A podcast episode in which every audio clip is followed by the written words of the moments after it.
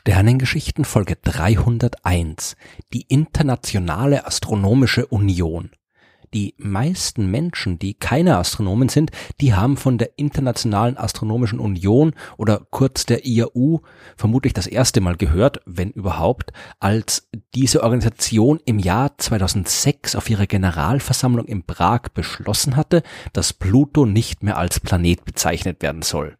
Aber geben tut es diese weltweite Vereinigung von Astronomen schon deutlich länger. Heute ist die Wissenschaft in all ihren Bereichen so gut wie immer ein internationales Projekt und es gibt entsprechend viele internationale Vereinigungen von Wissenschaftlern. Aber das war nicht immer so.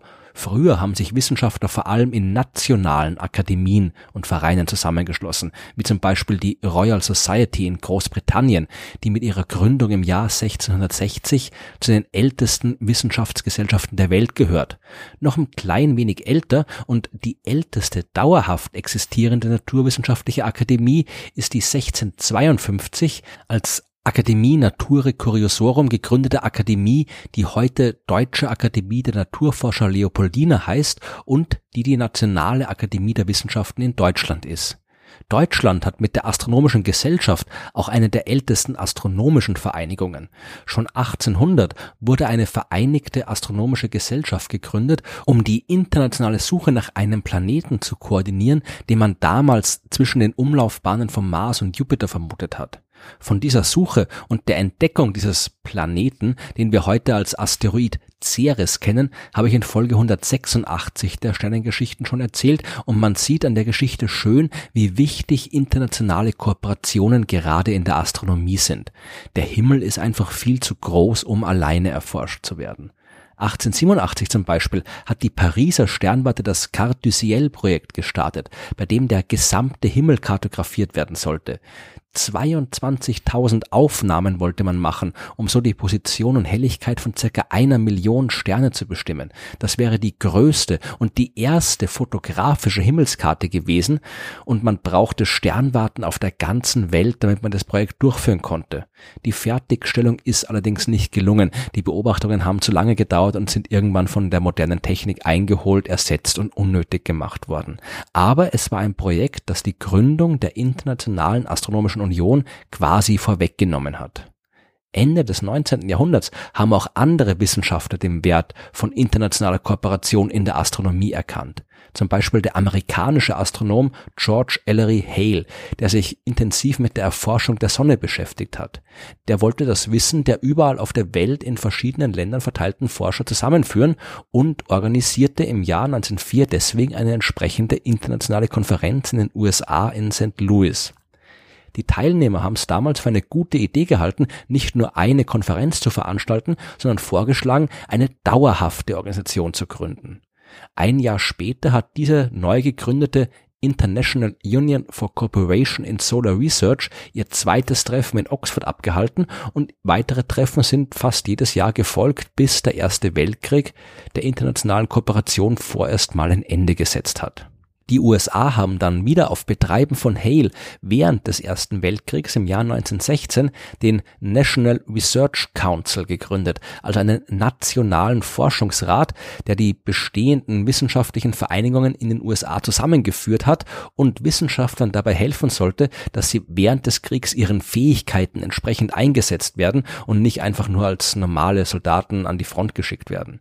Dieser nationale Forschungsrat, der war so praktisch, dass man ihn auch nach Ende des Krieges beibehalten hat und man hat Kontakt mit der britischen Royal Society aufgenommen und der Académie des Sciences aus Frankreich. Man wollte mit den wissenschaftlichen Vereinigungen anderer Länder kooperieren und hat sich deswegen 1919 in Brüssel zum International Research Council zusammengeschlossen.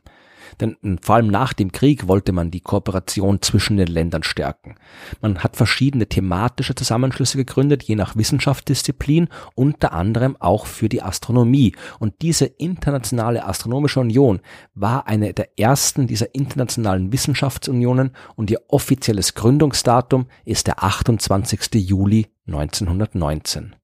Die Internationale Astronomische Union, die hat Organisationen wie die International Union for Cooperation in Solar Research ersetzt oder die Carte du Ciel Kooperation und jede Menge andere ähnliche Vereinigungen und sich von da an um alle internationalen Belange der Astronomie gekümmert.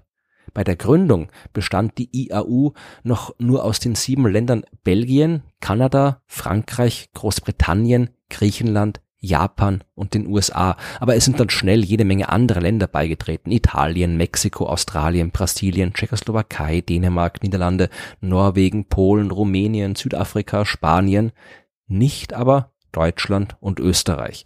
Denn die Kooperation zwischen den Gegnern aus dem Ersten Weltkrieg, die war auch bei der IAU anfangs noch schwierig. Die IAU, die wollte eigentlich schon während den 1920er Jahren auch die Länder aufnehmen, die im Krieg auf der Gegenseite gestanden sind.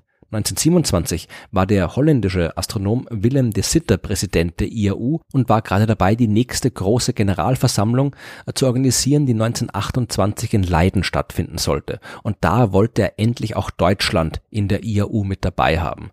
Das war aber damals bürokratisch schon rein nicht möglich, denn Deutschland hat sich geweigert, dem übergeordneten International Research Council beizutreten und konnte deswegen auch kein IAU-Mitglied werden.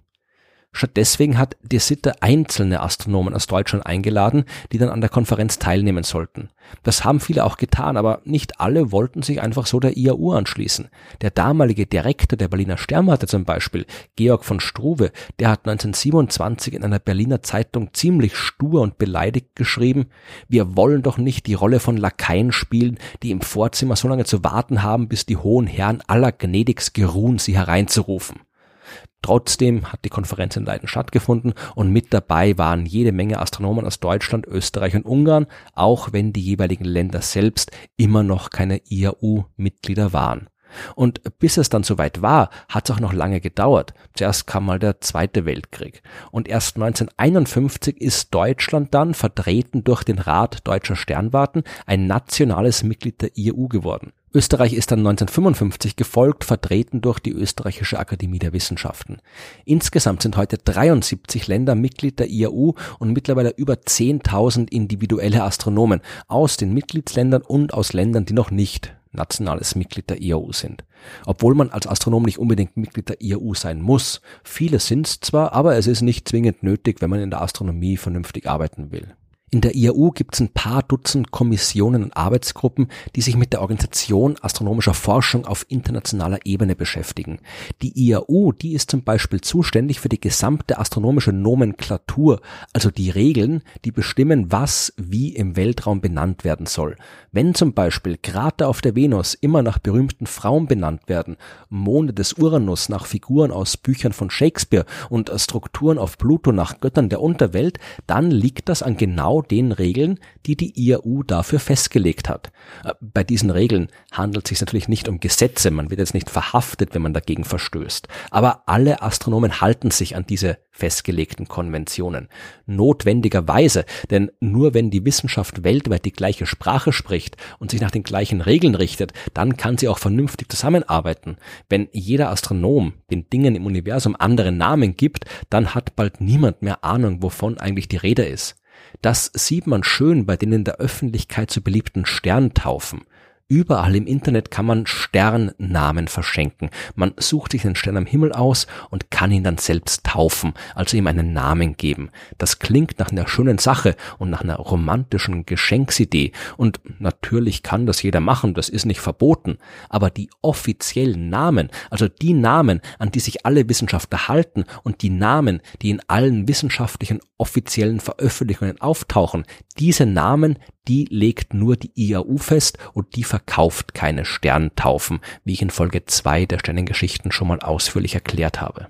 Die IAU kümmert sich aber natürlich nicht nur um die Namen der Sterne, die verwaltet zum Beispiel auch das Minor Planet Center, wo alle Beobachtungen von Asteroiden, Kometen und anderen Kleinkörpern weltweit gesammelt und analysiert werden. Die IAU organisiert jedes Jahr einen Haufen Konferenzen überall auf der Welt, wo sich Wissenschaftler über alle astronomischen Themen austauschen können. Alle drei Jahre gibt's die großen Generalversammlungen, wie die zu Beginn erwähnte in Prag im Jahr 2006 und dort fand auch die berühmte Abstimmung über den Status von Pluto statt. In den Jahren zuvor hat man immer mehr Erkenntnisse über die großen Asteroiden im äußeren Sonnensystem bekommen. Und diese Erkenntnisse hatten Astronomen klargemacht, dass es nicht mehr so einfach ist wie früher zu erkennen, was jetzt ein Planet ist und was ein Asteroid. Und deswegen haben sie das getan, was ihr Job ist, nämlich dafür gesorgt, dass solche Verwirrungen verschwinden und Astronomen auf der ganzen Welt wissen, wovon sie reden, wenn sie Planet sagen. Das Resultat war eine Neudefinition Planetenbegriffs mit der Folge, dass Pluto nicht mehr dazugehört. Die IAU, die kümmert sich um Öffentlichkeitsarbeit, gibt wissenschaftliche Zeitschriften raus, vergibt Wissenschaftspreise, fördert junge Forscherinnen und Forscher mit Stipendien. Sie macht also all das, was nötig ist, damit Astronominnen und Astronomen aus der ganzen Welt möglichst reibungslos zusammenarbeiten können.